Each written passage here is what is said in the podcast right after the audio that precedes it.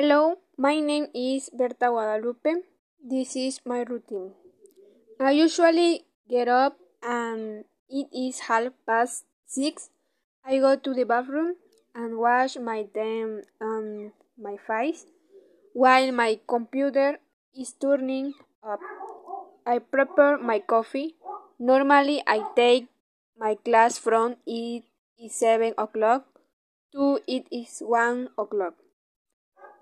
After the class, I often clean the house, the table, and I have lunch.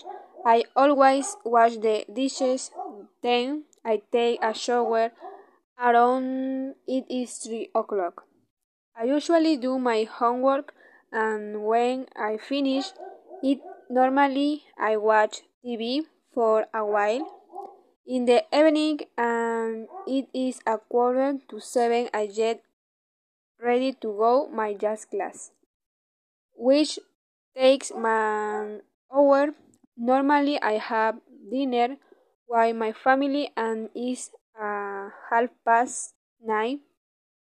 After that, I take a shower, wash my teeth, and I prepare to go to bed. Once on bed, I spend a few minutes by my cell phone and around it is 11 o'clock I fall to sleep. Otherwise, it, this is my routine every day. Thank you.